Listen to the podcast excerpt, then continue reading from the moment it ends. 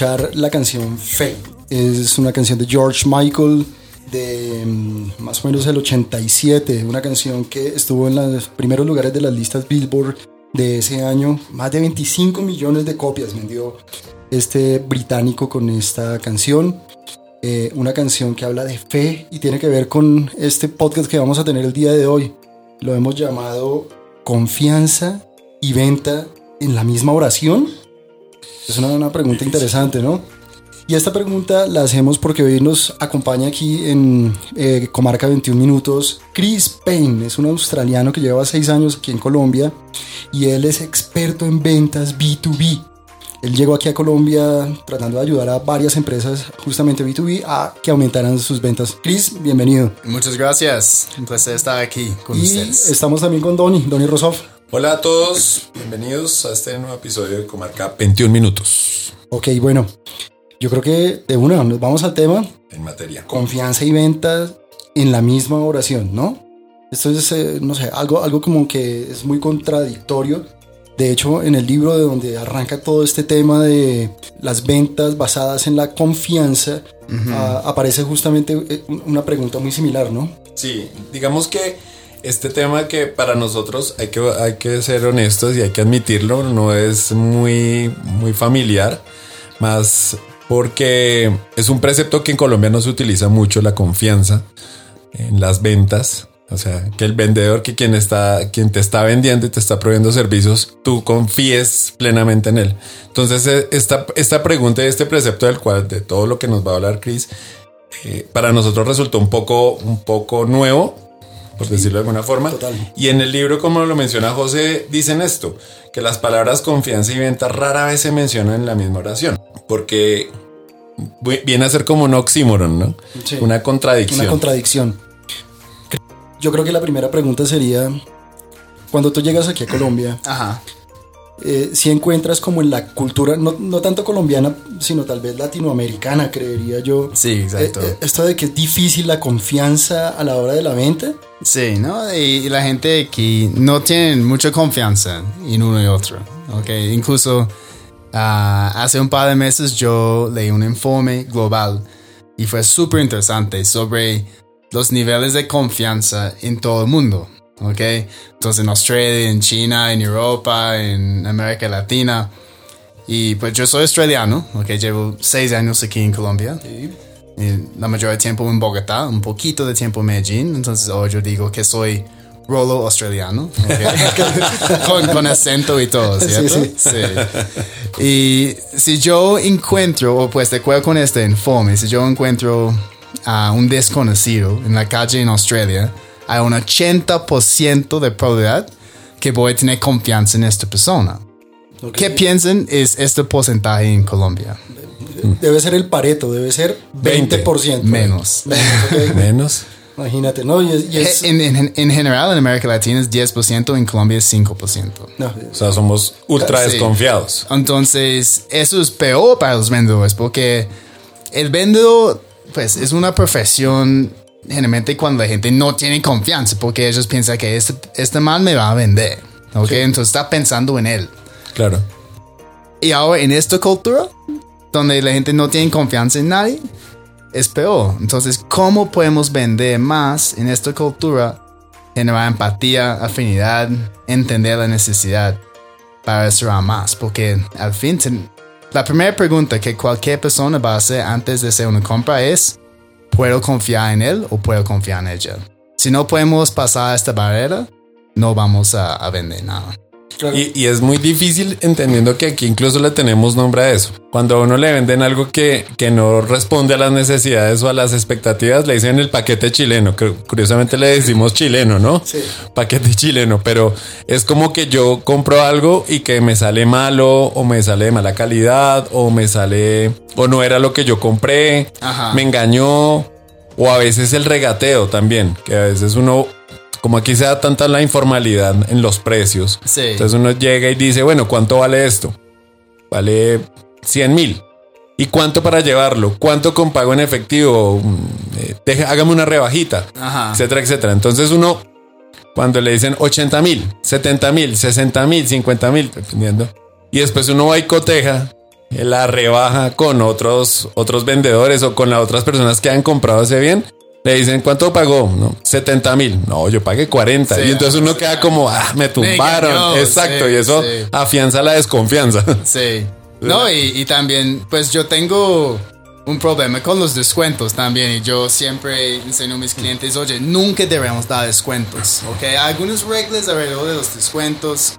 Ok, si alguien va a comprar más, ok, podemos dar un descuento por volumen.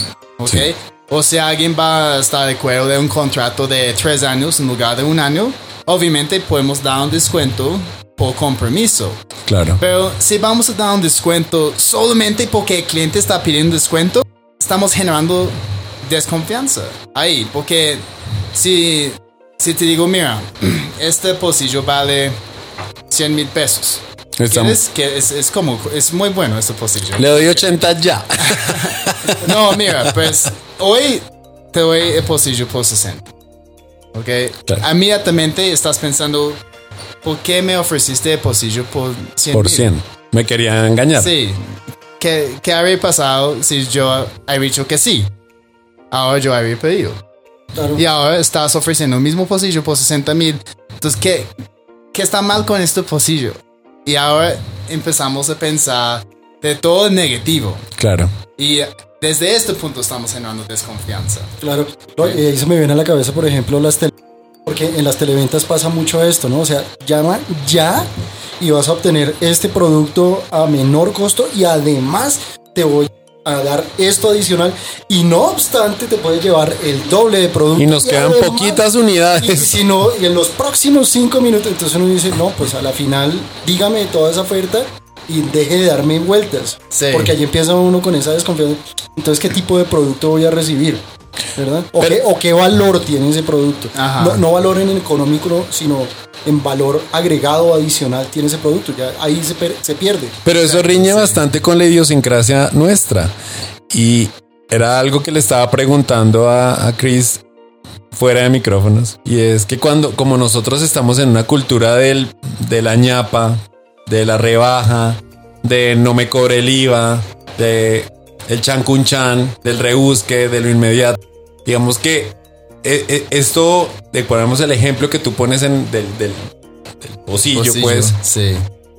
Claro, uno no debería hacer eso, que pedir tanto y después bajarlo para conseguir la venta. Pero digamos que aquí la gente está acostumbrada a pedir descuento siempre.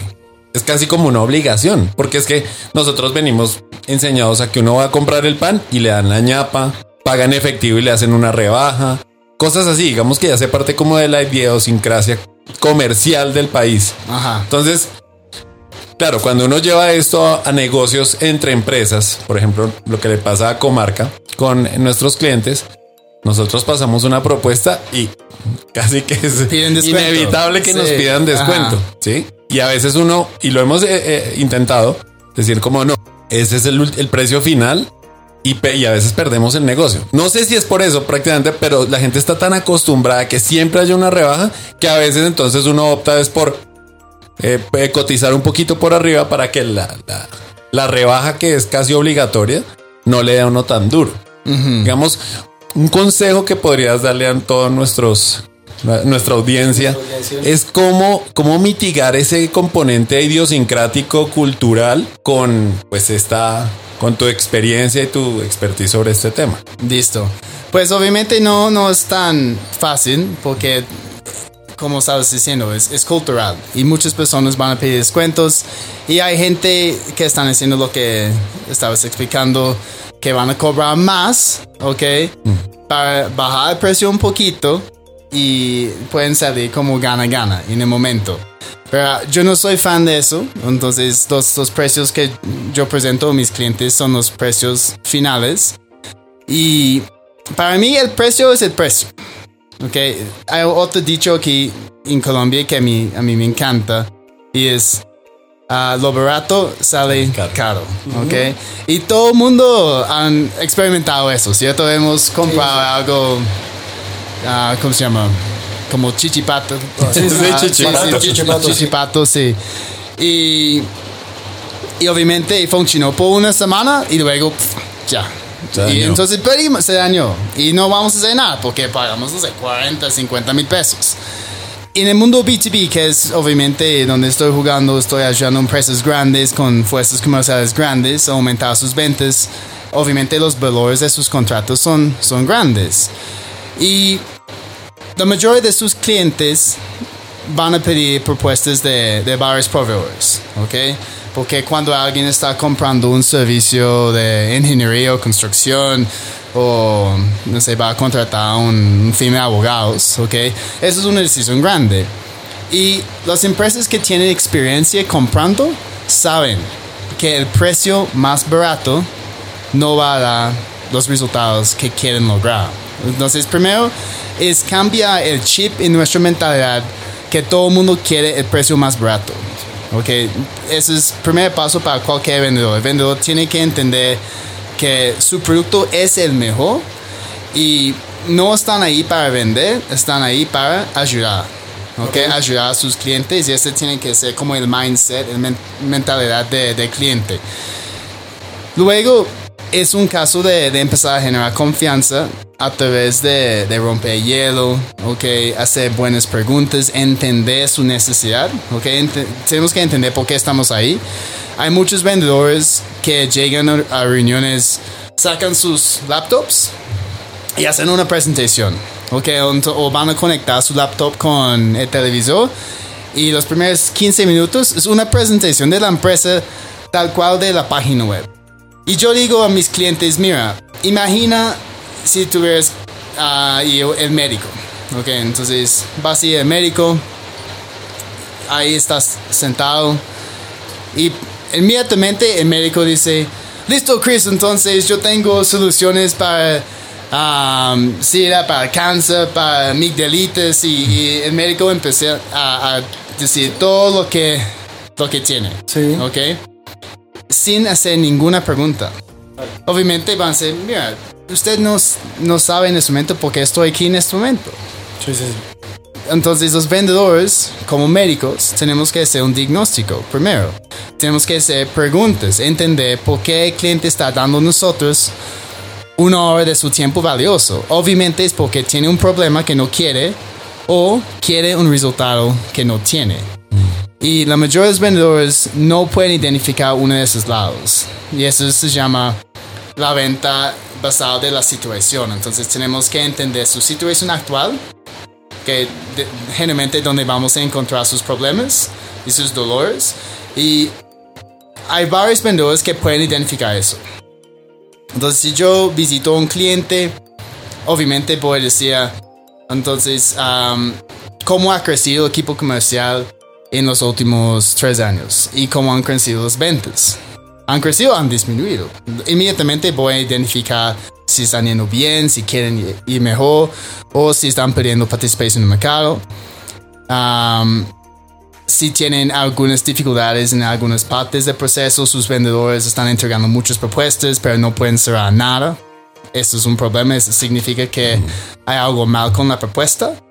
Ok, tal vez el vendedor no está entendiendo bien la necesidad, no saben cómo hacer seguimiento después de entregar una propuesta. Y a través de esas preguntas yo puedo identificar qué está mal. Ok, o qué puede ser la causa de, de sus malas ventas. Y luego voy a decir, ok, perfecto. Y tal, tal vez voy a preguntar si ellos han intentado capacitar su equipo antes, cómo les fue con las capacitaciones, qué les gustó, qué no les gustó, bla, bla, bla, para entender más el dolor. Y luego, ¿dónde quieren estar ustedes en dos años? No solamente quiero identificar dónde están en este momento, yo quiero entender dónde quieren estar en el futuro, qué quieren lograr. Entonces, alguien puede decir, ok, en dos años queremos abrir un mercado en Estados Unidos. Ok, perfecto, buenísimo. ¿Cómo van a hacer eso? Claro. ¿Cuál es el plan para abrir un mercado en Estados Unidos en dos años y hoy ustedes están perdiendo ventas? ¿Cómo van a cambiar este, este camino? Porque en este momento ustedes no pueden abrir un mercado en Miami. ¿En dos años? No. No. Sí, sí, no puede- Entonces. ¿cómo van a hacerlo? Oh, Pues, entonces, primero tenemos que empezar a aumentar ventas. Ok, ¿Cómo van a hacer eso? Y luego el cliente va a ver que tiene un problema. E incluso el momento que podemos plantear situación futuro y situación actual, ellos pueden ver, wow, tenemos un problema gigante. Y dentro los dos estados, eso es donde vive el valor. Y eso es lo que tenemos que identificar y plan- en plan- plantear en frente del cliente. Decir, mira, esto es lo que podemos hacer con nuestro producto.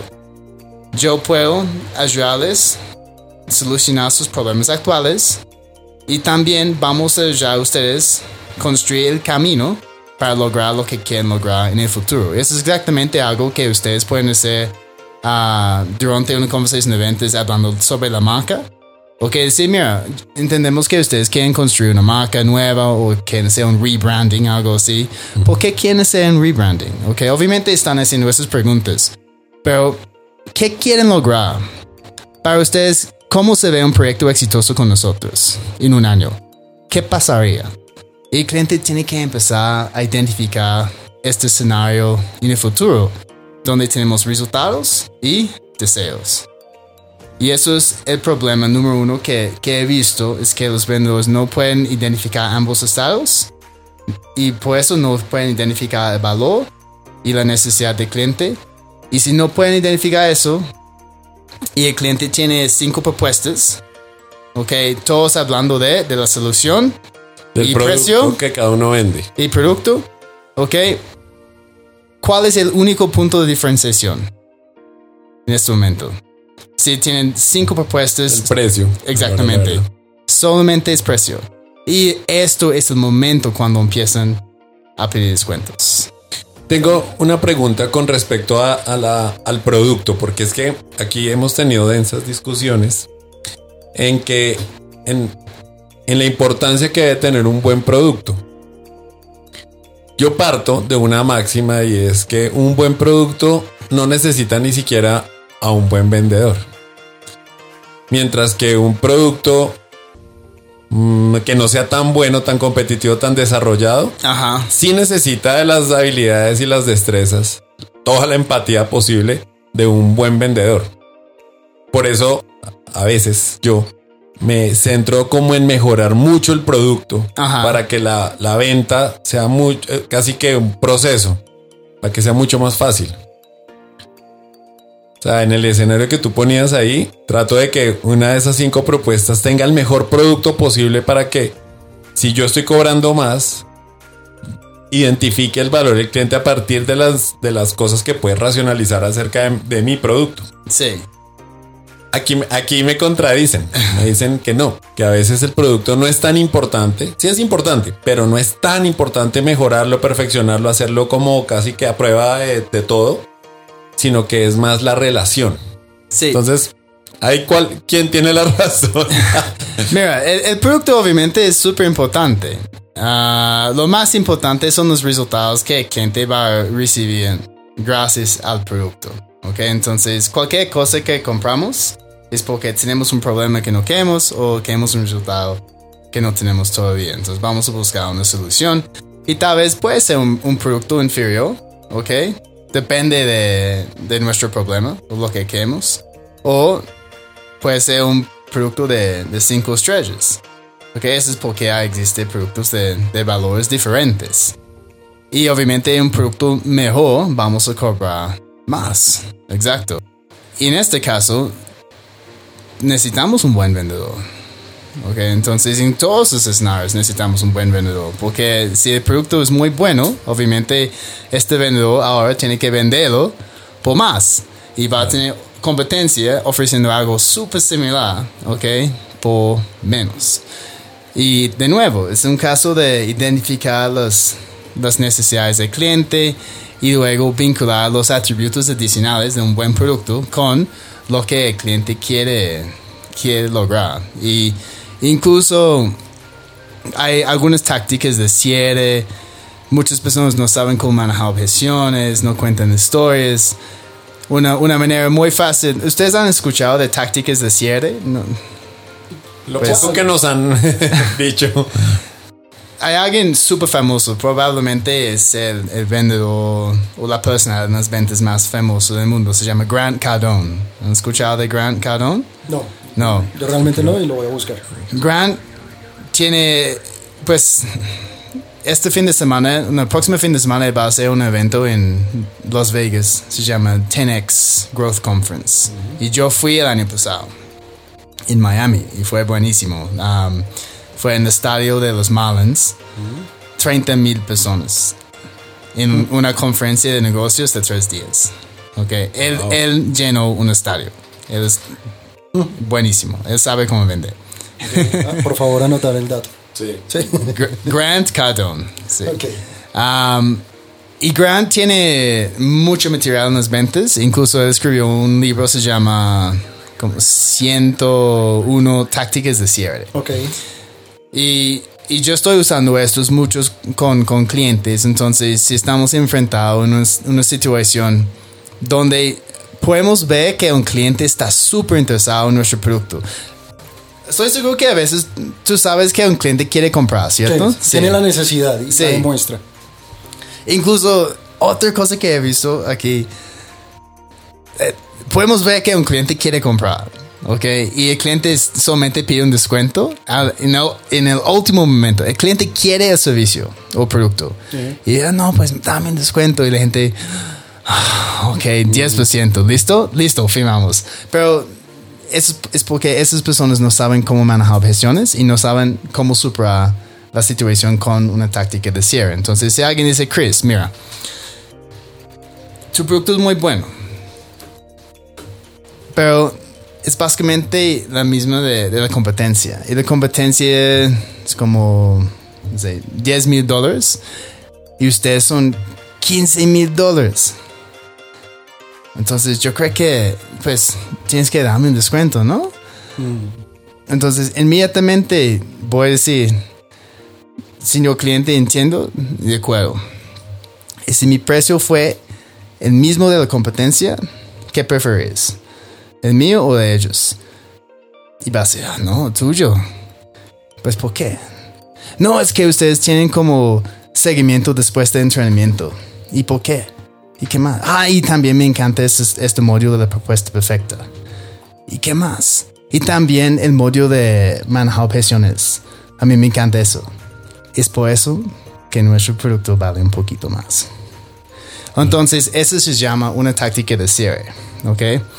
¿Y qué pasa? El cliente está validando enfrente de nosotros ¿Por qué por más? qué vale más. Claro. Y al fin va a comprar. ¿Ok? Pero, y otra cosa que debemos hacer es entender su presupuesto temprano. ¿Ok? Entonces alguien dice, no, es que no tenemos presupuesto, pero tenemos la necesidad. ¿Han escuchado eso? Sí. Sí.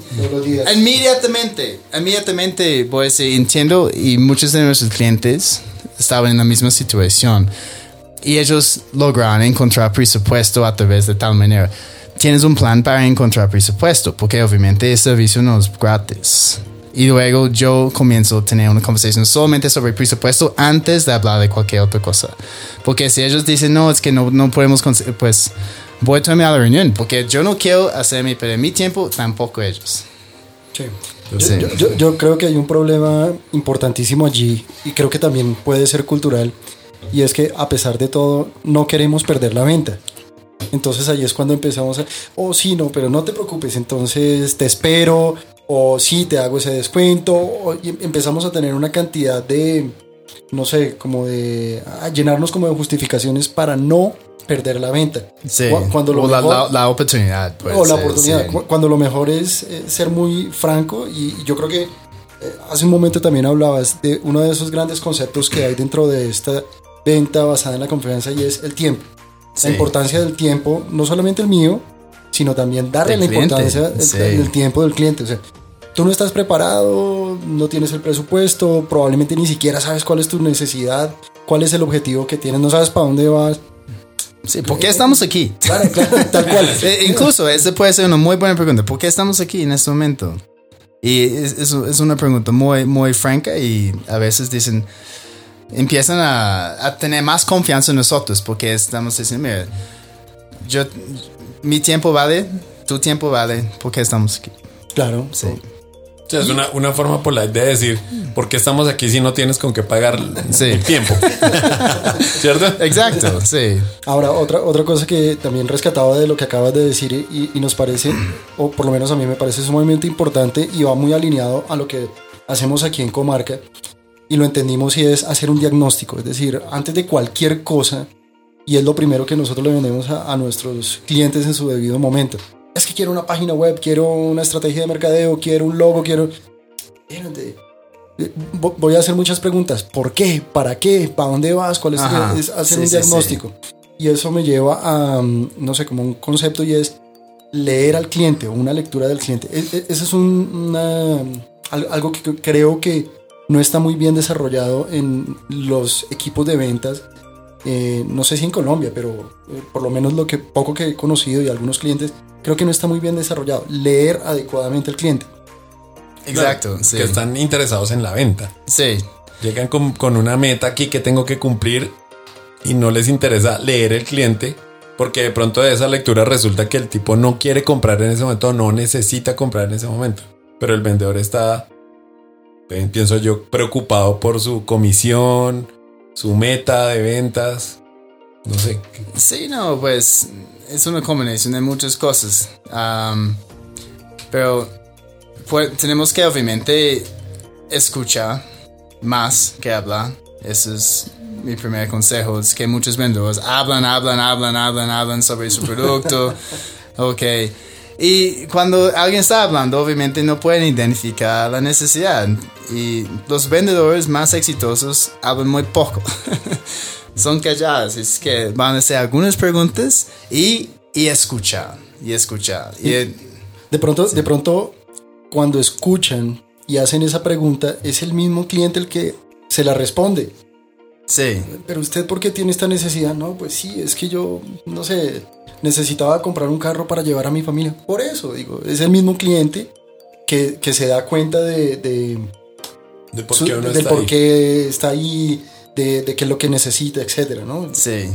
Ahora, eh, algo importante que también decías hace un momento, y, y creo que esto es crucial en las fuerzas eh, de comerciales, en los Ajá. equipos de venta, y es la capacitación. ¿Necesaria? 100%. Ok. Sí. Sí, porque, porque nos hemos No encontrado... es lo que yo hago. Ah, Claro. entonces no, no voy a decir que entonces, no. entonces ahí Sí. viene, bueno, esa es la Sí. cuñita de, de, de Chris Payne, ¿no? Digo, tú haces capacitación en la fuerza de venta, Ajá. eh, B2B, espe- esa es tu especialidad. B2B, Ok.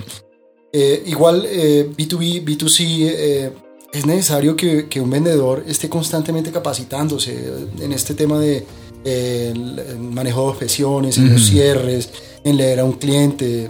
Sí, y, y hay maneras para hacerlo gratis. Entonces, no, uno no tiene que trabajar con una empresa grande y ser tan afortunada que esa empresa grande eh, contrata a alguien como yo para ir dos días a hacer una capacitación completa en todo el ciclo de venta B2B.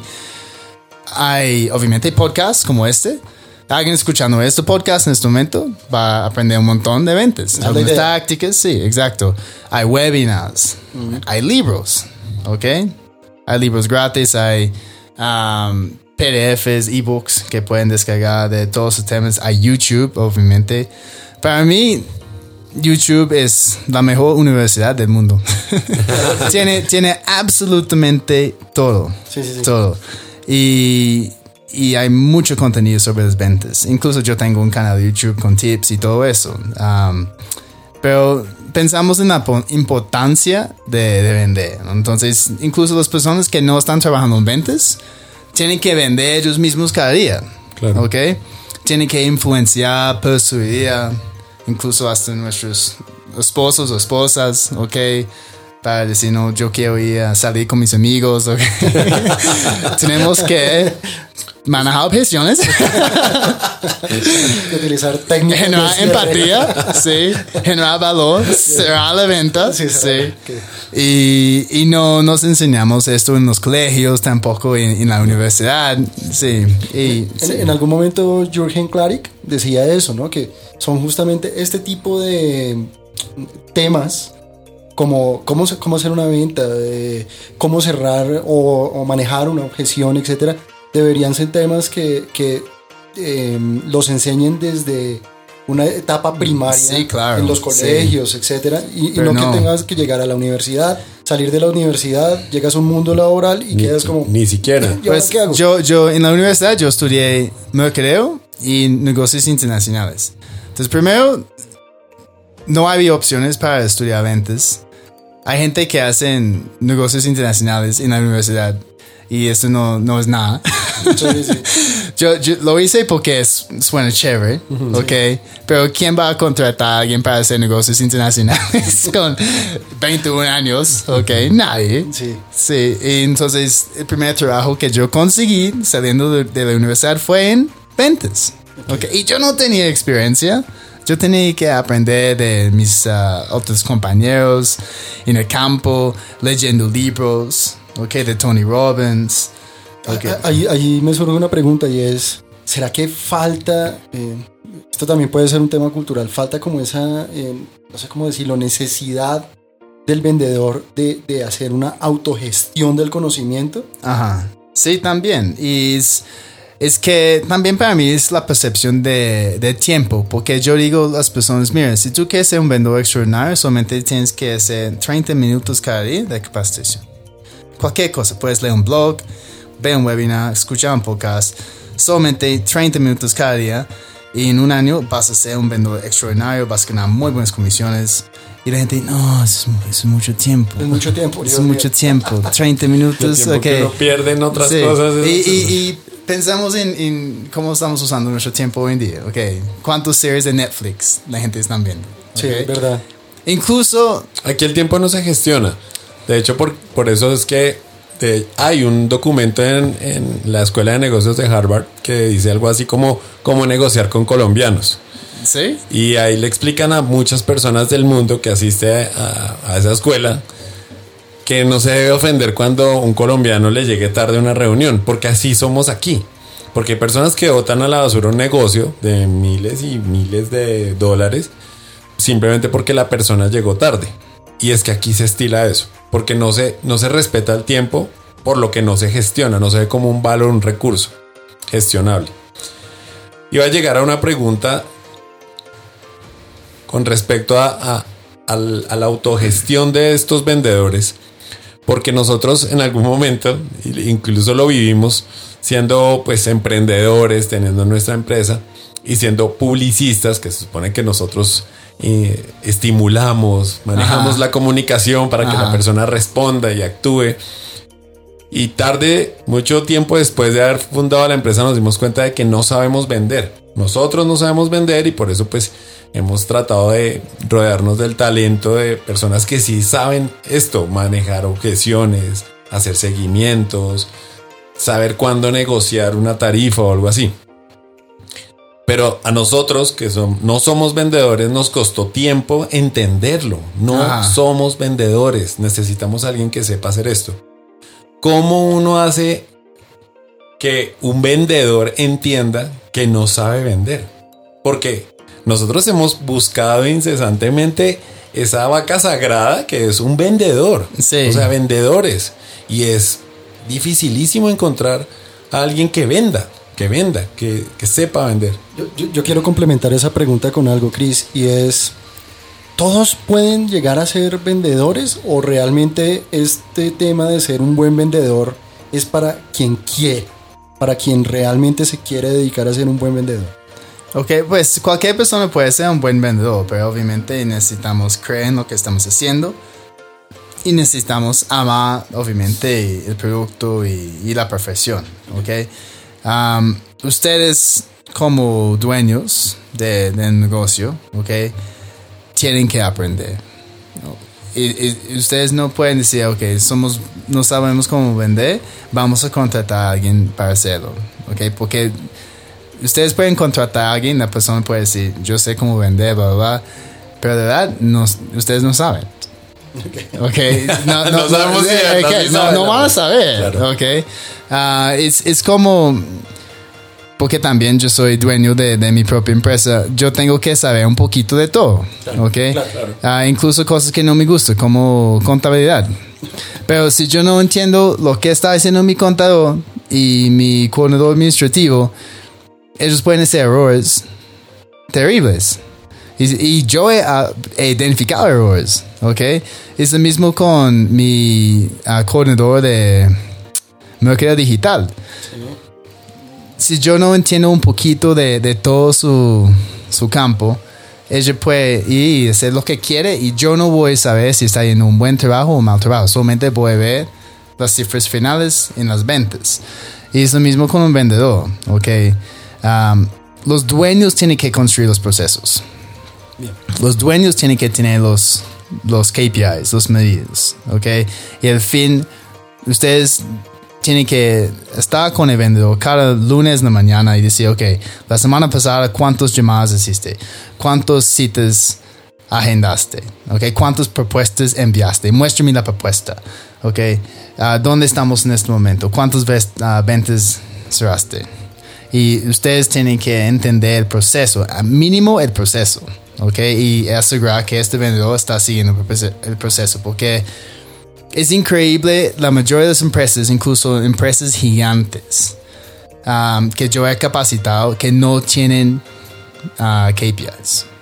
No. tienen, no tienen medidas. No, no están usando un CRM. Por ejemplo, ¿ustedes están usando un, un Customer Relationship Management System? Sí, CRM. ahorita lo estamos cambiando. Ah, hasta hace Sí. poco lo implementamos. Ok, eso es, también es fundamental, pero hay muchas empresas que no tienen eso. Entonces yo digo, ok, listo. Entonces no tienen CRM, ¿dónde están todas las oportunidades? Ah, tenemos un Excel. O, o no, no tenemos un Excel, solamente los vendedores saben. Es que yo, no, es imposible, porque un vendedor tiene que tener un pipeline grande, ok. Y entonces estamos pidiendo el favor a, a esos vendedores mágicos que ellos pueden recordar los nombres de 200 personas. Ok, no, no, No, es no- posible. no existe. No es posible, no existe. Ok, o sea que ese es, un, ese es un buen tip, ¿no? Para todas las personas que nos están escuchando y es desde la cabeza debe, debe partir ese proceso de Exactamente, sí, tiene que salir desde cabeza. Y estamos en el siglo XXI, ya bastante entraditos en el siglo XXI, entonces utilizar herramientas digitales. Sí. Es Sí, decir, claro. un CRM y, y mantener estos pipelines. Sí, hay, hay muchas herramientas digitales. Um, los CRM generalmente vienen con una herramienta que se llama MailTrack, ¿ok? Donde, por ejemplo, si te mando un correo, ah, voy, voy a ver en mi, en mi compu inmediatamente el momento que tú abres el correo, si había links, yo puedo ver si tú estabas haciendo clic en el link, ¿ok? Ah, entonces, si yo mando un correo a un cliente y luego yo puedo ver a través de CRM u otro uh, herramienta como MailTrack um, que el cliente ha abierto el correo siete veces. ¿Qué significa? Está interesado. Está interesado. Está Entonces interesado. voy a empujar más en este cliente. Voy a enviarle más información, a invitarle a más eventos, llamarle más, porque yo sé que ese es un evento caliente. Ok. Sí, ese es un ejemplo en cómo podemos aprovechar las, las herramientas. Sí. Bueno, eh, Yo, yo tengo, digamos, otra vez quiero meterme un poquito en el tema de, de- de las ventas basadas en la confianza. Ajá. Y otra vez llevarlo como a, a la práctica. Porque volví, digo, me parece fascinante el tema, pero me parece un poco complejo de implementar. Entonces pienso es, por ejemplo, en una. en algo que pasa. Una mujer está comprando zapatos Ajá. y dice, ¿cómo, cómo se me ven? ¿Sí? ¿Hasta qué punto una, la- un- una organización le puede dar la potestad a sus vendedores de que sean tan honestos con sus clientes al punto de que eso ponga en riesgo el mismo negocio? Es decir, para el ejemplo que puse, como que el vendedor de zapatos, el dueño de la- del almacén le diga, tranquilo, si una cliente le dice, ¿cómo se me ven? Y realmente se le ven feos, se hace el favor y le dice que se le ven feos. Porque pienso nuevamente, otra vez, con el Ajá. sombrero del que quiere facturar, con el- la empresa que quiere vender más. Sí, sí, a sí. eso vamos. No, pues un, un- principio de la venta basada en confianza es, es transparencia, honestidad en frente de todo el cliente, ¿ok? Incluso yo recuerdo cuando yo estaba trabajando en Australia ah, con una empresa de, de construcción, fuimos a, a la oficina de un prospecto, yo, yo estaba con mi jefe en este momento, eso fue en como 2011. Y, y fue una empresa de... ¿Cómo se llama en español? Como sandpaper, pap- papel li- lisa. Ah, sí, de lija. ¿De lija? ¿Se llama? Sí. Lija. Lija, ok, papel lija. Listo. Fuimos una empresa de papel lija y la primera pregunta de dueño a nosotros fue, ¿y qué experiencias tienen ustedes trabajando con empresas de papel lija? Y, y yo, yo, yo estaba pensando, ay, no, pues es que no tenemos experiencia. Y yo estaba pensando en, en cuáles son los, los ah, clientes similares y todo eso. Y mi jefe, pues me estaba mirando y él, él sabía que yo iba a decir como, no, pues es que tenemos sí, mucha experiencia, bla, bla, bla. Y mi jefe y yo, ¿sabes qué? Nunca hemos trabajado con una empresa como ustedes, pero estamos aquí con una experiencia grande y inmediatamente yo vi como la confianza dentro de la sala porque nuestro prospecto empezó a reír como, "Ah, pues yo sabía porque nadie tiene experiencia así. Solamente hay como dos empresas en esta ciudad, entonces es obvio. Pero Los estaba testeando. Era- era una- Exacto. una cascarita, lo que llamamos Casi lo cagué. Pero suertamente, pues mi jefe con mucha más experiencia ah, mostró a través de honestidad que, mira, eso, es- eso- ahora vamos a generar confianza. Ok, entonces en el caso de, de una tienda, alguien vendiendo zapatos, si los zapatos ven, se ven feos, tienen que decirlo. Mira, de verdad, ¿cree que eso no es tu estilo? Um, ¿qué- dón- ¿Dónde vas a usar esos zapatos? Son de trabajo, son para salir, bla, bla, bla. Sabes que hay algunas muy buenas que, que son los más populares en este momento. Son de, de Shakira, no, de cual- cualquier cosa. Y empezar a contar historias de, de otros clientes que están usándolos. Y encontrar algo de verdad que el cliente necesita. Sí. Maravilloso. Fíjate que yo, aquí nosotros tenemos una sección que es de unas historias, que yo traigo casos de la vida real de marketing y de publicidad, de branding, y siempre tiene una moraleja. Esta vez, como el tema era desconocido para mí realmente, Ajá. entonces eh, había hecho una microhistoria, la escribí y, y fue muy casual lo que tú acabaste de decir, porque era algo así como, ¿qué saben ustedes de mi sector, de mi empresa o de cómo vender mi producto? Ajá. Entonces contesta la contraparte, nada. Y el cliente contesta, contratados. ¿Por qué? Porque ahí se evidencian cua- tres cosas importantes. Honestidad, uno reconoce una debilidad y eso lo valora el prospecto, o sea, el cliente. Autenticidad, que nos mostramos tal como somos. No, no somos inventadores de cosas ni inventores de, de carreta, como le decimos acá, sino... eh, dije inventadores, ¿no? Por favor, editar eso. No, no, esa es una nueva palabra comarqueña que vamos No, a... pa- para mí este, este fue válido. No somos inventores de, de carreta ni hablamos carreta, sino estamos, si no lo sabemos, lo decimos. Ah, sí. Y otra cosa que evidencia eh, esa honestidad es que me voy a centrar en, en usted. Porque como no conozco nada de su negocio de papel lija en el caso, Sí, sí, sí. entonces tácitamente le estoy diciendo, ahora sí me voy a interesar en su negocio. Y me parece que eso es una, una forma pues muy ejemplarizante de decir, reconocer que, que, que uno no sabe algo no está mal del todo, ¿no? Exacto. Y luego in- alguien puede empezar con las preguntas, entender su necesidad y luego encontrar la solución. Claro. Sí. Eso es buenísimo. Chris habla de contar historias, luego te sale con esta historia que habla de lo mismo, de contar historias. ¿Qué tan importante es una historia, un- contar una buena historia dentro de un proceso de ventas? Para mí es, es fundamental hoy en día para diferenciar a un vendedor de pues creativo diferente de un vendedor normal. En, en um, inglés hay un dicho que es uh, facts tell, stories sell. Entonces, Ok. sí. Los hechos venden. ¿Qué? No, los hechos cuentan. facts los, los hechos, hechos cuentan, las cuentan, historias venden. venden, exactamente. Y es una manera para conectar de un- otro nivel, un, un nivel más emocional con el cliente. Um, y la gente van a recordar historias. ¿Ok? Probablemente ustedes van a recordar por mucho tiempo mi historia de papelija. Porque sí, fue una historia, Sí, sí, ¿cierto? sí. Y, y hay muchas personas que hablan de sus beneficios, de las características, porque son los mejores, bla, bla, bla. Y eso es lo que todo el mundo dice. ¿Ok? Entonces, cuando el cerebro está recibiendo información predecible, no, no vamos a recordar todo. Ok, o tal vez no vamos a poner cuidado a lo que la persona está diciendo. Pero el momento que vamos a contar una historia, es como, uff, eso es diferente y no es predecible porque no, va- no sabemos por dónde va la historia. Y por eso, ah, si podemos integrar stories, no solamente stories de casos de éxito.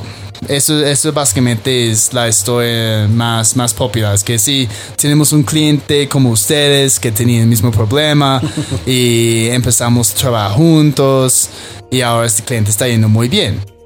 Aún es poderoso, pero también tenemos que recordar que tenemos nuestros propios stories Sí. que son muy poderosos, ¿ok? Para conectar con, con nuestros ah, clientes y prospectos.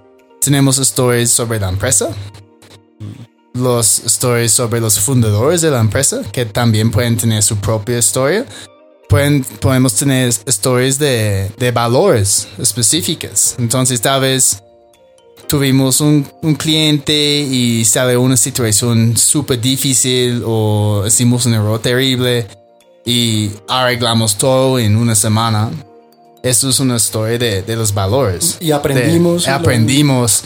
Y la gente encanta también este tipo de historia. Entonces, no solamente tener una historia, es, es tener varias historias para implementar en momentos diferentes. Ok. Hay, hay, un, hay un libro, se llama, pues yo creo que no, no está disponible en español, pero en inglés se llama Los siete historias principales que venden, algo así. Ok. Um, y el chico habla de, de stories que debemos contar en momentos diferentes de la venta. Entonces, el momento de generar rapport, debemos contar nuestra propia historia o la historia de la empresa. El momento de, de generar valor, queremos contar historias de casos de éxito. El momento de cerrar la venta, debemos contar historias de nuestros valores. Sí. Ok, muy bueno. Pero sí, entonces no, sí, es súper interesante el libro. Sí.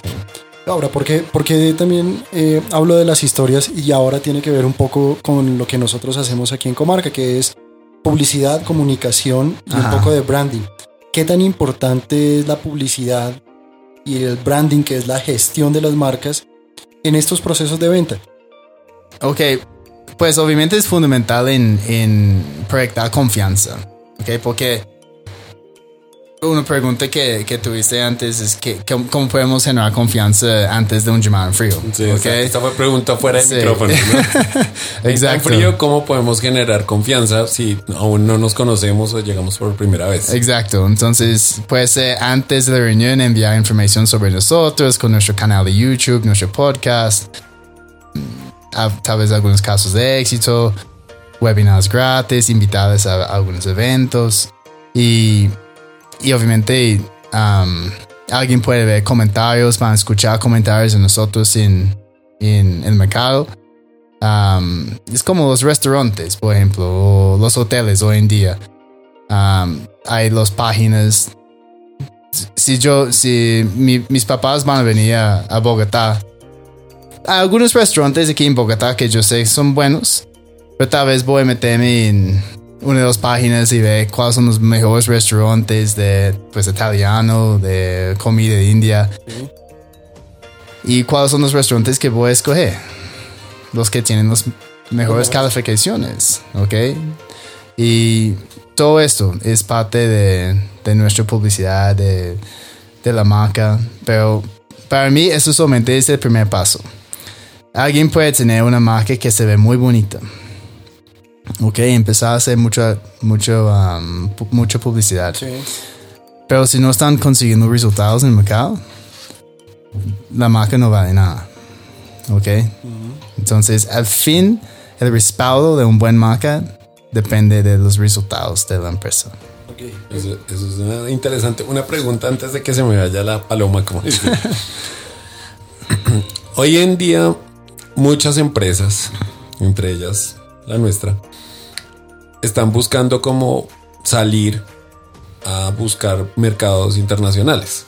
Sí. Además, pues porque la cotización del dólar subió, digamos que suenan mucho más atrayente captar clientes en latitudes que, que manejan economías dolarizadas. por, para, por efectos de, digamos, de la logística del asunto, la gestión comercial a veces es muy impersonal. Ajá. Toca casi que a través de internet todo, ¿no?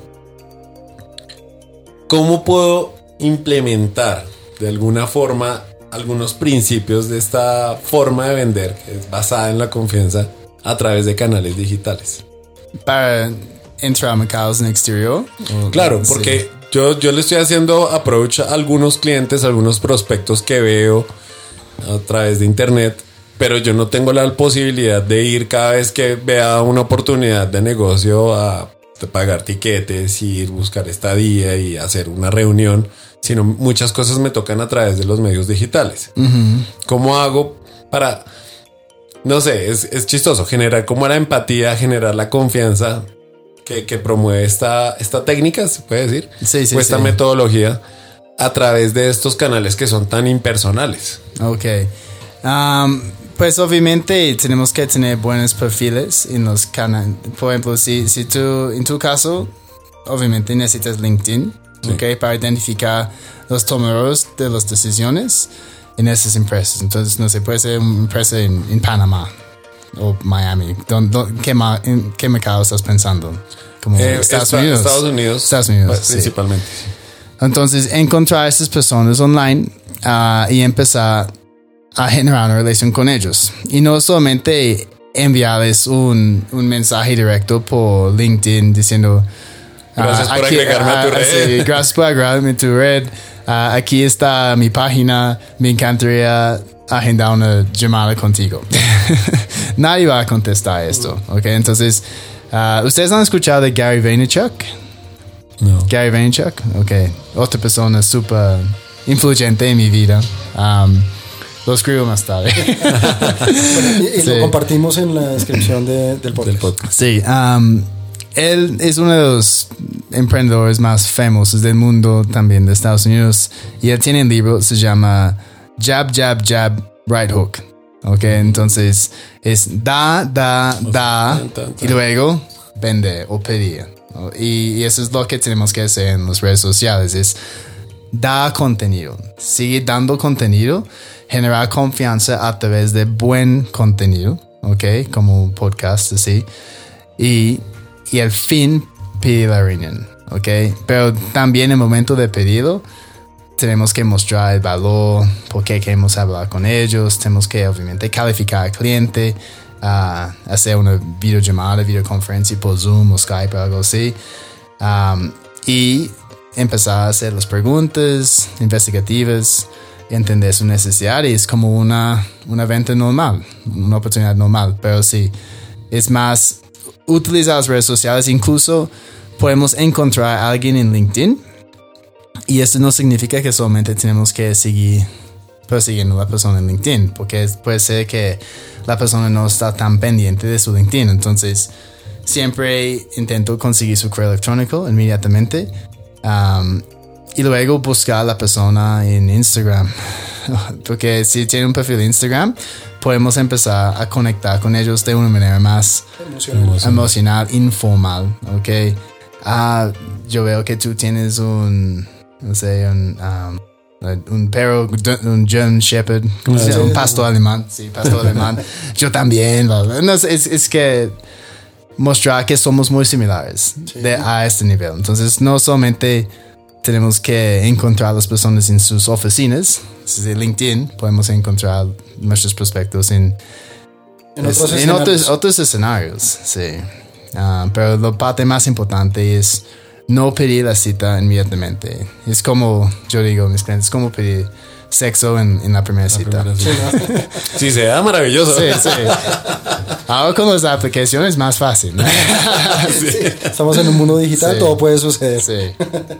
Bueno, eh, algo, algo importante o interesante que veo es em, que, que el tema que trajimos hoy a este podcast tiene, tiene que ver con la sinergia. O sea, aquí nada funciona solo. Es decir, puedo tener el mejor vendedor, pero si no tengo un buen producto, si no tengo un proceso, si no tengo comunicación, no hice nada.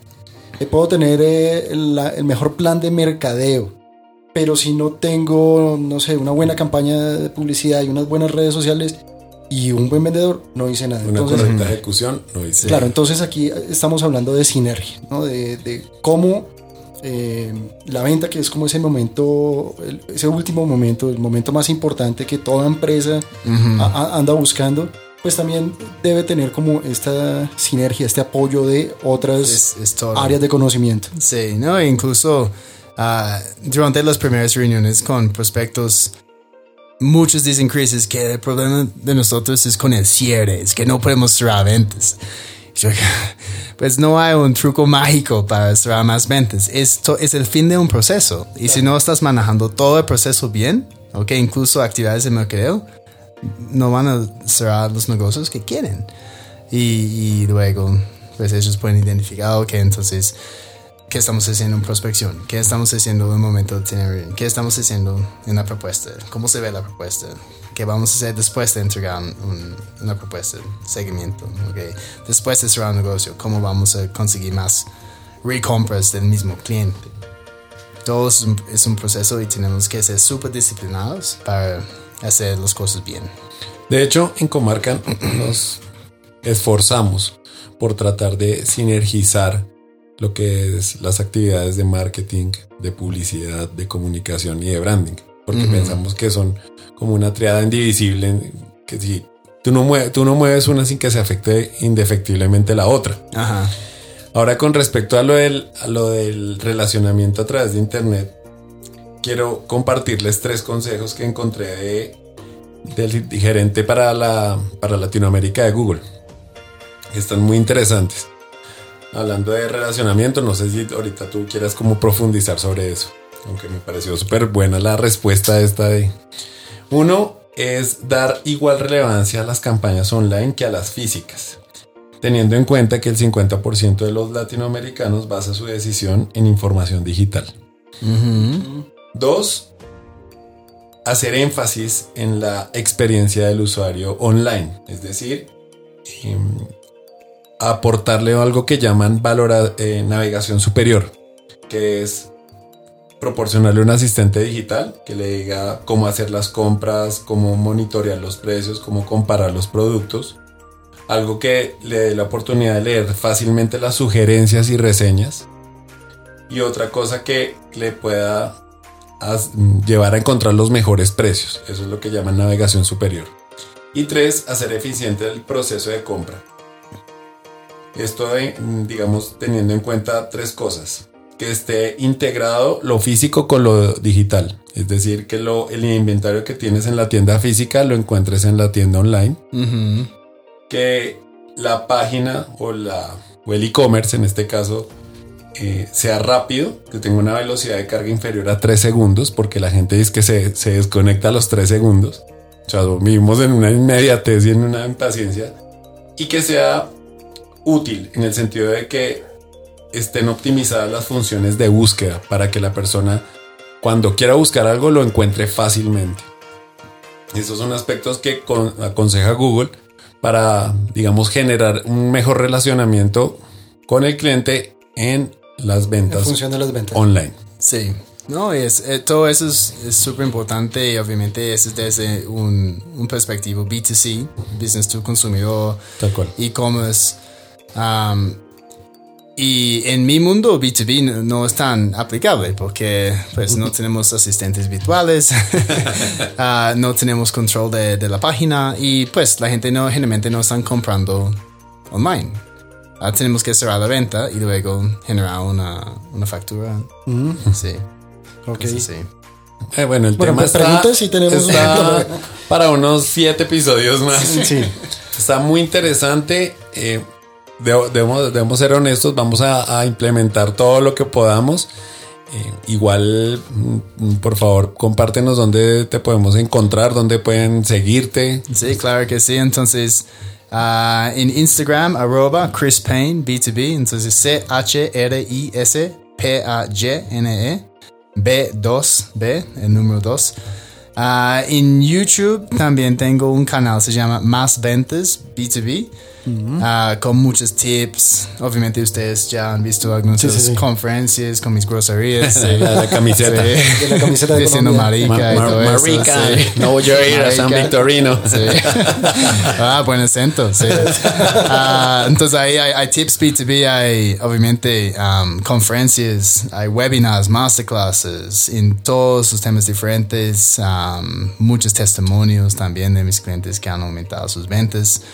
Ah, también Chris Payne B2B ah, en Facebook.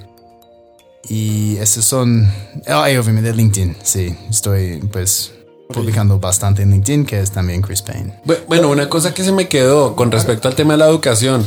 Una cosa que hablábamos era que la educación ahorita está virando hacia el tema más vocacional en cuanto a habilidades blandas, ¿no? Lo hablamos en el episodio pasado Sí, sí, sí. De educación. Y está bueno para que lo revisen las personas que nos están oyendo, para que lo escuchen, porque, porque sí, la educación está cambiando y la gente está más interesada en estos temas, en donde puede aplicar, pues, no sé, en, su, en diferentes am- ambientes laborales estas, estas cosas. Sí, y, y yo lo que yo hago complementa eso, porque con mis clientes no trabajamos mucho en habilidades blandas. Lo que yo hago se llama habilidades duras, Claro. que son algo más, más tangible, como herramientas que pueden implementar. Sí. Ah, perfecto. Bueno, entonces no dejen de visitar las redes sociales de Chris.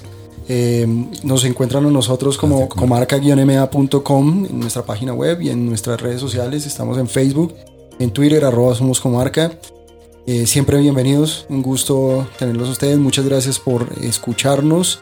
Y este fue el capítulo de confianza y venta en la misma oración. Sí se puede. Sí se puede, sí se Ahora puede. sabemos. Bueno, muchas gracias. Chao. Gracias, chao.